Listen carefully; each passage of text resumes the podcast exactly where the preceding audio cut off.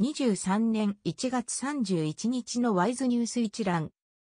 台湾の経済ニュースが音声で聞ける、耳よりワイズ。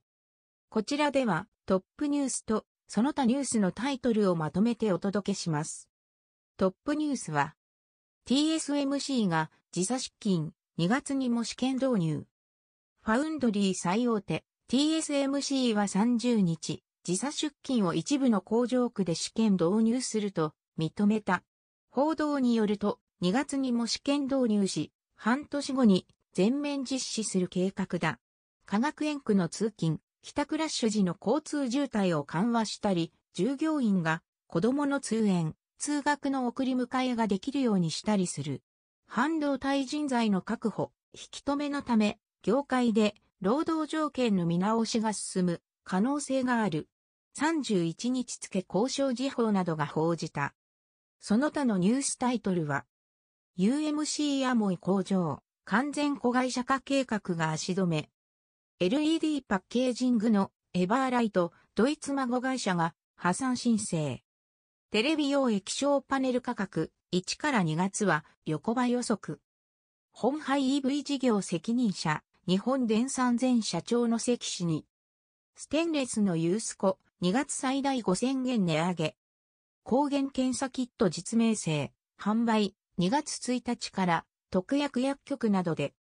豚肉そぼろかけご飯のヒゲ町、平均5%値上げ。春節連休明けの台湾株式市場、過去3番目の上昇幅。スワンコール、洋上風力発電の株式売却へ。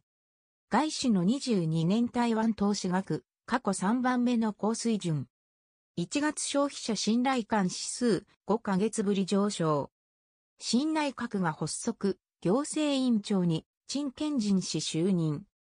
蔡、総統、チェコ次期大統領と電話会談。米インド太平洋軍前司令官が包帯、蔡総統と会談へ。中国軍機2機が防空識別圏侵入。域内感染3万2023人。26日ぶり3万人台。中国からの入居者、陽性率1.1%に低下。オミクロン株の域内感染、BA.275 が主流に。大型インコに襲われ転倒、飼い主に300万元賠償判決。以上ニュース全文は会員入会後にお聞きいただけます。購読、指読をご希望の方はワイズホームページからお申し込みいただけます。